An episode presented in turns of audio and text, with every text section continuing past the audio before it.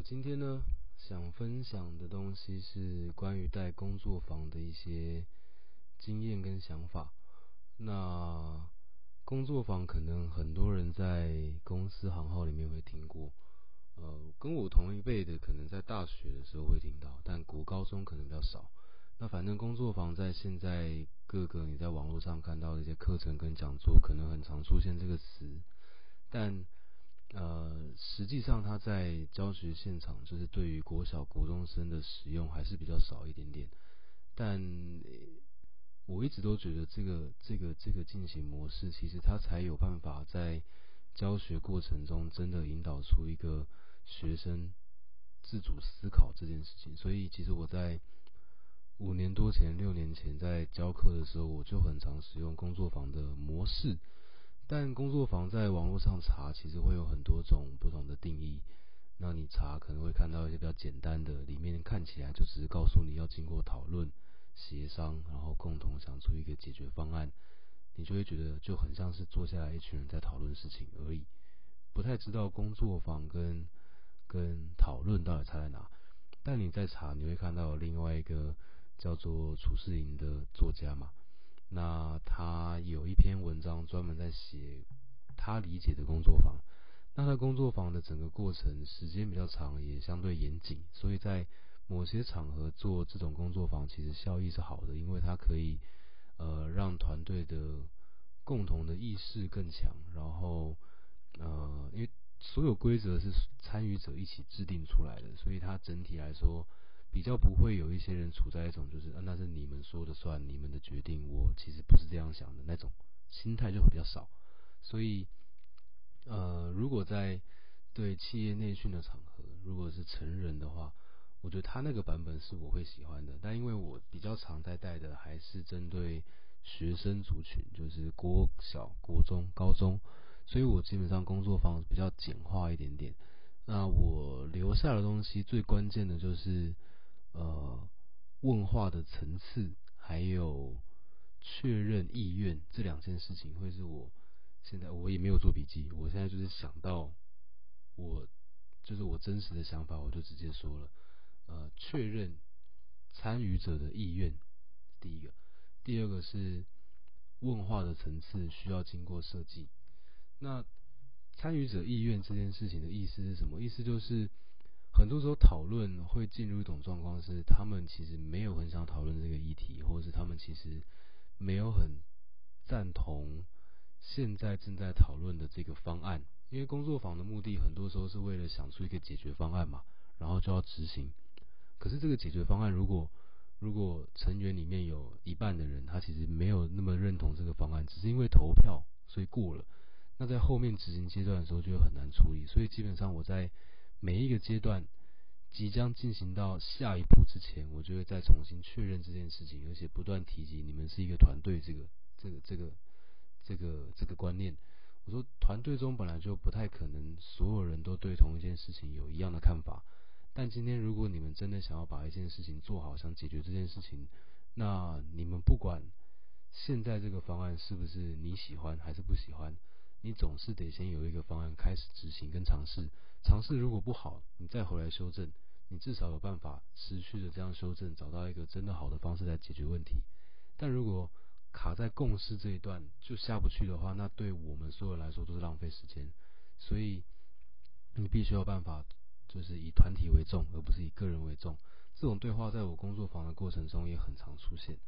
那。呃，刚说确认意愿，我从比较前面开始讲哦。那我现在提的这个场景，基本上是呃，我想象的那个场景是小孩的场景，大人场景也可以，但我这一次的内容我不会特别提。如果之后有想到这件事情，或者有人问到的话，我会再讲这个部分。那在小孩这边的话，基本上我会先用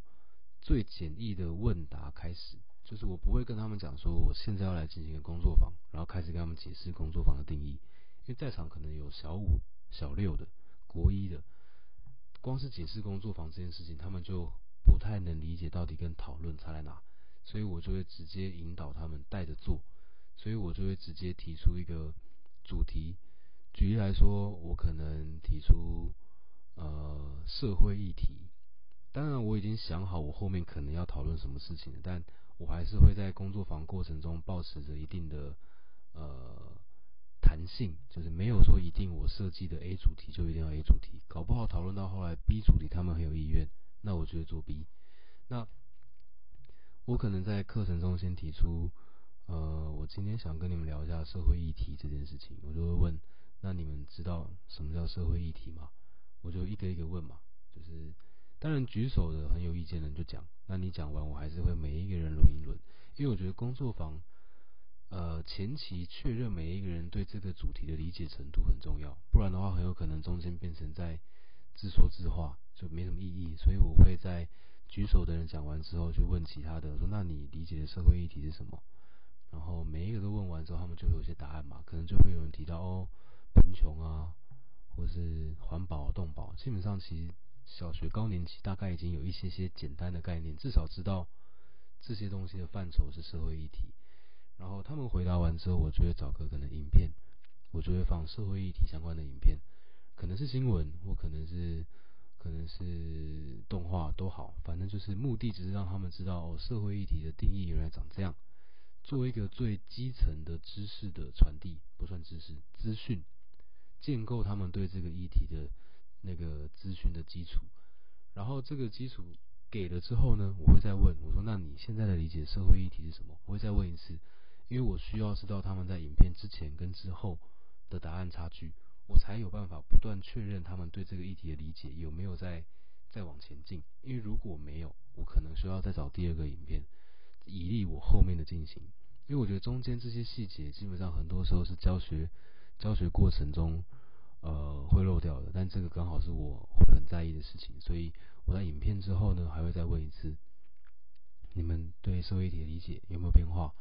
然后可能就会有人再提出更多想法。说好，那那我确定他们有了一些想法之后呢，我接下来就会问，那你觉得社会议题里面有哪一件事情你认为最严重？然后每一个人都有各自的说法。那这边的很多问题，我只是想要听听看他们真实的想法，我还没有打算往哪个往往哪一个主题移动，我只是想听想法。所以我觉得针对这个议题呢，我就会问哪个你觉得最严重嘛，或是你觉得哪一个是你最能帮上忙的？或是你觉得哪一个最不严重，或是你觉得哪一个最常在生活中听到，都可以，就是透过一些比较简单的问题问他们，然后每一次问完都问为什么，这个为什么很关键，因为呃，我很常在带老师的时候，他们会不断问我说，那如果学生不说话的话怎么办？就是我前面其实有提有有一集讲这件事情嘛，其实如果你没有给他足够的时间去思考，他也没有意识到你很愿意。听他说，他就不说的几率是蛮高的，所以我一定会问为什么，不管他的答案多么的破碎，或是多么的呃没内容都好，但是只要说话就可以得到我的嘉许，就是我在课堂上会不断强调，只要你愿意说话，我们这边的人都能听，谁不听我都把谁赶出去，这样，所以呃问完他们对这个议题的各种层面的一些简单想法之后呢。我就会再问比较重要的问题，是为了进下一阶段的。我就问：那你们如果今天真的想要做一些贡献，你们想要合作完成一件事情，你们想要对这个社会有一点点的贡献。我说：你们平常用了那么多垃圾，吃那么多肉，然后呃用了那么多氧气，你们总得对这个社会有一点点贡献吧？回馈一下应该不过分。好，那你们觉得哪一个议题是你们可以协助？帮上一点点忙的，那当然，我问这样的问题的过程中，我做一件事，是我试图让他们觉得，哦，好像我有机会帮一点忙，而且我好像真的浪费很多资源，我应该做点事情。当然，还是有一些引导成分在啦，是开放性的，但是我还是有目的性的。然后，呃，这样的问话方式呢，他们也会去思考哪一些东西他可能真的帮得上忙，然后。最常出现的答案不外乎就是动物保护跟环境保护这种这种模式。他们不太可能跟我说：“哦，我觉得我可以解决那个偏向的贫穷问题。”这个可能百年难得一见的奇才。好，但呃，动保跟环保主题就出来了嘛。出来之后，我就要你们要你们挑一个一个你真的可以做的。那你们现在有五分钟的时间去讨论，你为什么想要做这个主题？然后呃，告诉你的组员，你们各自讨论协商出一个共识，五分钟之后会问你们的答案。那这五分钟内就是要有共识，不要再告诉我答案的时候又有人说啊可恶，就是很想做那个啊，讨厌这样。我说你们要想办法完成你们的协调协商这件事情，然后就开始讨论。那这个过程我基本上不干涉，可是实际上对于小孩来讲，要在五分钟之内达成共识这件事情很难。他们到后来在这种讨论很容易变成就是呃那个那个叫什么？他们是会吵架没错，但你会发现到后来他们讨论比较不像是在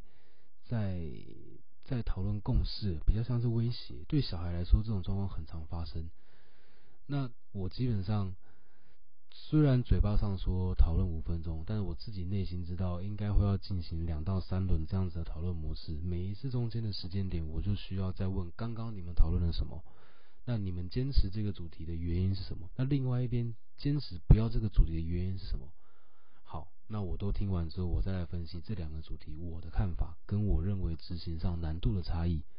这个时候就可以引导一些，因为他们毕竟思考上面还是比较片面、比较浅。所以我讲了一些我对于这个主题的一些想法的时候，他们就还是会受到我的一些引导，所以我还是会讲，例如，例如啦，他们真的提了动物保护跟解决贫穷问题，那我一听，就是你一听也知道，我一定是做动保的，我不可能做贫穷问题，这个做下去耗费的不会是几个礼拜的时间而已，而且我还要接下一堆单位去协助他们把这个计划做完，所以会非常费工。那。我一定就会把那个动物保护讲的相对容易，而且你们很容易有成就感。可是过程中又有很多挑战，这样。那贫穷呢，我就会讲的真的很难，难道我都觉得我有点难去处理这件事情？确实很难，就是政府也在处理，各种协会、基金会都在处理，但好像还没解决。所以它是一个耗费大量资源，但其实还是很难达成的一件事情。所以你们确定你们现在这六七八个小孩可以搞定这件事情吗？我说，不过我只是提供一些我的意见跟想法，那你们可以自己考虑。这样，他们就在讨论一下。如果我讲成这样的，理论上应该第二回合就就有共识。然后第二回合共识，假设这样顺顺的结束，他们选定了动物保护好了。我说好，那关于动物保护呢，我再来会会再给你们一些影片。我说，因为你们要做这件事情，你们必必须要对这个主题有足够的认知，你们不能。做这件事情，但什么都不了解嘛，所以我就会开始放几个，也是影片或文章。我这边都以影片为例子，因为影片其实比较容易操作。那我在给影片资讯的时候，其实我也会分层次。嗯，举例来说，呃，我在第一部影片呢，我可能放别人画的动画。这个动画可能是生命教育的动画，单纯只是告诉我们说要尊重生命。然后动画里面会有出现小猫、小狗啊，然后会有坏孩子拿石头丢狗啊，然后这样被骂、被教育，这样就是最简单的动画。这种小学中低年级都能看的。然后看完之后呢，我一样会问：那你们刚刚看到什么？然后这种很简单的影片嘛，所以大家应该看到差不多。那我可能会多问：那你有没有曾经欺负过动物？好多有，我打过蟑螂，呃，好，我我也打过，我道歉这样。然后我有打过蚊子，嗯，好，也也也对，就是你它是动物，然后你确实欺负它了，那对，就是这部分的问题，它可以延伸到很哲学性的问题。但我觉得，如果是我现在的层级，我现在的这个状态，我可能跟你们一样，我还是会打蟑螂，就是我还是会打蚊子。在刚刚录这一集之前呢。我就杀了一只蟑螂，那刚好经过我的旁边。那为了避免我在录制的过程中它冲到我的面前干扰我，必须把它处理掉。这没办法，为了我的生存着想。那呃，问这些问题，问问聊聊就好。OK，每一个人都回答到，一样是一样是我的原则。再进下一个影片，下一个影片的话，我就会放呃，可能台湾的稀有种的动物的影片。新闻或是国家地理频道的一些东西，开始往上面多一点，就让他们知道动物保护这件事情，在你们的世界可能认为就是猫跟狗，然后多一点的可能觉得是兔子也好，老鼠。但是实际上在动物保护这个领域里面，不单单只有这些猫狗嘛，还有更多的层面，就是樱花钩吻龟啊、台湾黑熊啊这类型，全部都是嘛。所以让他们把眼界稍微再开一点点，这样。那在开了之后呢，他们就会在第二个影片结束就觉得，哦天哪，这些动物怎么都那么可怜，那么辛苦，噼里啪啦，有一些想法，一样再问一轮一轮他们的想法，再进下一个影片。下一个影片我可能会带到跟环保有关的，跟人类行为有关的，就是这些动物的很多状况都是跟人类的行为有关联嘛，所以导致我们现在才要重视动物保护啊。在人类出现之前，我们也根本不用思考这个东西，动物也不用想这件事情，它完全没任何的问题，它就在大自然里面正常的出生死去，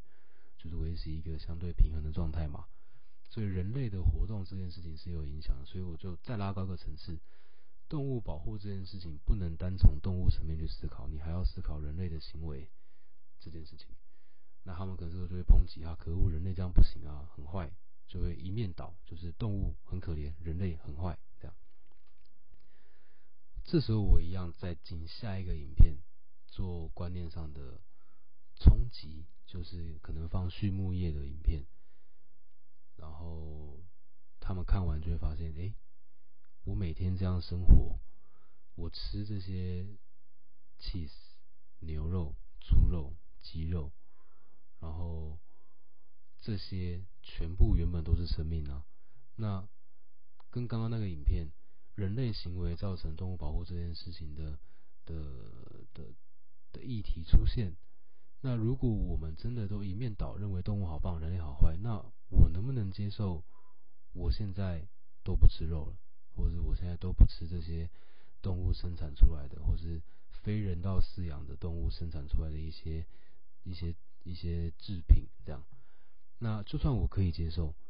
台湾的人可以接受吗？台湾的人如果可以接受，这世界的人可以接受吗？如果不行，那坦白讲，这个产业也不会消失，它还在。吃素这件事情，很多人推广，它很健康，OK，没问题。可是，呃，它再怎么影响，毕竟畜牧产业。它还是牵涉非常多的、非常多的经济上的一些，嗯，就是各种关联嘛。那牵扯到经济，又会牵扯到政治，所以这件事情它也不太可能，因为啊，抱歉啊，它也不太可能因为某一个人突然就是号召，结果就有办法让世界上的这整个大环境做了大幅度的改变嘛。所以我们就意识到，哦，好像有些事情真的没有办法。有完全的对或错啊？那在下一个影片呢，我就会放，我放过了，这个我确实放过。有一个动保团体的人在在欧美国家，我忘记是哪里了，反正就是英语体系的。然后他就带着一群人，拿着一个牌子吧，还是没有牌子，我忘了。反正带一群人就冲进一间餐厅里面。然后在餐厅里面叫喊，就是叫喊，就是你们在吃我的孩子这样，因为他是极端的动保分子，在里面疯狂的叫这件事情。然后这影片很短，我就问他们，你们有什么看法吗？那就是说他好吵，他怎么这样啊？他好怪什么的，就会有各种形容词出现。我说，可是他很重视动物啊。那对啊，那怎么办？他他有错吗？他的观念上有错吗？这时候这些讨论，我觉得它很重要，因为呃，在大部分的课堂里面，可能很少有这种机会做各种观念上的冲击跟来回的讨论。因为我我很常跟跟我的学生讲一件事，我在课堂上来自我这边的各种讯息，你们就是听、参考、思考，但不要认为我讲的都是对的。我说，因为我讲，就算真的是对的，那可能是今天对，明天对不对，我也都不能确定。所以我只是给你们一个可以充分讨论跟冲击的场域而已，这样。所以就跟他们讨论这个这个这位女士的行为是不是妥当，嗯，然后就会有各种讨论嘛。然后再到后面，我再放一个影片，有一个流浪汉，呃，他哎不对，画面不是先照流浪汉。画面是先照那个动保团体的人，然后呢，动保团体的人就往就在街上走，然后往一个地方走走走走走，走到某一个好像油桶还是垃圾桶旁边吧，然后有一个流浪汉在地上，旁边有一只狗，然后动保团体就把这只狗抢走了，就抢走了，然后流浪汉想把狗抓回来，想把狗抱回来，但他们就把它就是推开。后来这影片也没有，我也没看到后续其他的，反正就是这只狗呢，就是被动保团体带走了。那他们的理由呢，你听也知道，他们一定是因为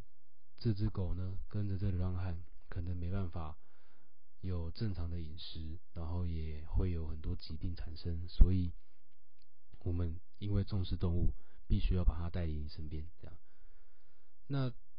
呃，因为我本人当然是爱狗的。所以我看这个影片就会觉得，呃，也有一点错综复杂。动保团体也没错，他们以动物的立场思考，就是以狗的立场在想，嗯，就是可能真的健康上、饮食上会有点状况，但是在流浪汉这边想，就是会觉得。他很他很可怜，就是这也许是他这辈子真的最好的一个寄托，然后就被带走了。那这样到底，就我我很喜欢在课堂上放一些这种没办法有一个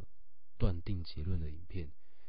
因为我觉得就是在过去教育的内容里面有太多断定了，太多对错、绝对这种东西，所以导致很多人在后来生活中。变得没有弹性，然后思考上好像也变得比较死板。所以其实我以前小时候我不认为哲学这东西有多重要，但后来出了社会开始做教育之后，我觉得哲学这件事情的重要性比我想象中高太多了。就是思辨这部分的事情。反正影片看完我自己也是不太爽啊，就觉得就是流浪汉有点可怜。但我觉得以狗的立场来讲，它才不 care 到底吃的好不好嘞。对那只狗来讲。那个流浪汉也是他这辈子的寄托啊，所以我觉得应该是留在他身边。我会倾向于这样啊，但也没有对错啊，就是就是我想一想而已，就这样。所以呃，对，所以我为了给他们一些动保的基础知识，可能就进行这么多影片，然后可能还会有一次或两次回家，让他们搜寻相关的主题，做一份简报或是板书。来现场做一些分享，然后确定大家都可以对这个主题比较完整的一些想法之后，再往下进行讨论。那看完那么多东西，你们对这个东西的整体有什么样的想法？那你现在站的角度是支持什么吗？还是反对什么吗？任何想法都可以说，然后这边也不会评论你，就是听，然后知道一下你的角角度就可以了。后面再讨论那。对于这件事情，你们会想要有一些贡献吗？再次确认，你们是不是真的看完这东西之后还想要有些贡献？如果有，好，那下一阶段就是你们想做怎样的贡献？所以其实中间其实整体逻辑它很像，我就是不断做确认的动作，然后把层次做出来。因为他们还小，所以他们没有那么大的知识知识背景的情况下，一定要把层次做好，他们才有办法被带动。对于这些讯息的好奇，还有到后面的执行，那坦白讲，成人也一样啊。哎，对不对？我今天不提成人，对，就是用这个方式进行。那选定主题，看完东西，开始决定要做的事情的时候呢，他就会呃，真的蛮花时间的。因为其实像动物保护这个主题，我带他们做。从前面进行这东西，到最后真的出发去执行，呃，到收容所里面自己接洽，然后进去里面做志工，然后还有回来的检讨，前后这一次算，因为他们他们不是第一次做这种主题了他们已经做蛮多次了，在比较快的情况下，还是做了接近六周，就六次课，六个礼拜的的过程才做完，那。我也会跟这些家长讲这件事情的意义是什么。我说，今天如果我说我要带你们去做跟动物保护有关的事情，好，课堂上一开始公布，课堂中间我开始疯狂的整理东西跟设计流程，弄完之后，可能下课前就可以帮你把所有东西敲定了，下礼拜直接出发就做事了。但我觉得这件事情没有意义，因为我的目的不是让他们全部都成为动保小尖兵，我的目的是要透过一个主题，然后工作坊的这个过程，让他们有大量的发表、讨论、思辨、冲击、吵架、哭也好，就是我希望他们在这过程中体验，你真的出社会之后需要经历的各种情绪跟跟困难，然后还有包含克服这些困难之后。我所给予的的肯定，通常课程这这种主题结束之后，我都告诉他们，我说你们做的其实蛮烂的，但是那是因为我看待你们的角度跟我对你们的期待不太一样。如果你们跟同龄的学生比，那你们超爆屌，就是你同龄人应该没有人干过你们最近这几个月半年做的事情，一件都没做过。但你们都做了，而且都完成了，而且在各种慌乱跟嘈杂中完成，所以你们是很厉害的。但我觉得，你既然在我前面，在我这边进行这件事情就不够，因为我要带你们做的事情是更大的东西。我是要带你们到，让你们有办法成为号召者，去带更多的人做更多有意义的事情，而不是只是你们几个人去做一些有趣的小事情。我希望你们现在可能就八个，某一天某一次的课，如果你们有那个能耐，可以号召到八十个，那也许我可以帮你们号召到更多的成人、更多的单位，甚至资金，协助你们去做一些真的重要的事情、有意义的事情，成为你们人生的记录。这样，那扯远了。总而言之呢，就是我工作坊的进行模式大概就长刚刚这样。那这个这个模式其实可以套用到各种主题，我也做过信任这个主题、快乐这个主题，还有人生目标，然后还有什么环境保护也有，这这这都做过。那桌游我也会用这种方式去做操作，就是层次的提问，然后还有意愿的确认。那简化过了，但我觉得至少在。这个年龄段的教学上面很够用。那以上应该就是今天我想讲的关于我如何带工作坊的内容了。然后下次呃，我可能会针对成人的部分讲一集，因为我们也会带到高中生跟大学生，因为我会做大学生的一些营队前的培训，或是高中生职校或哪里的一些。工作坊有目的性的工作坊，所以之后我应该会做一集关于比较大年纪的工作坊的进行模式，跟大家分享。这样，那以上是今天的内容。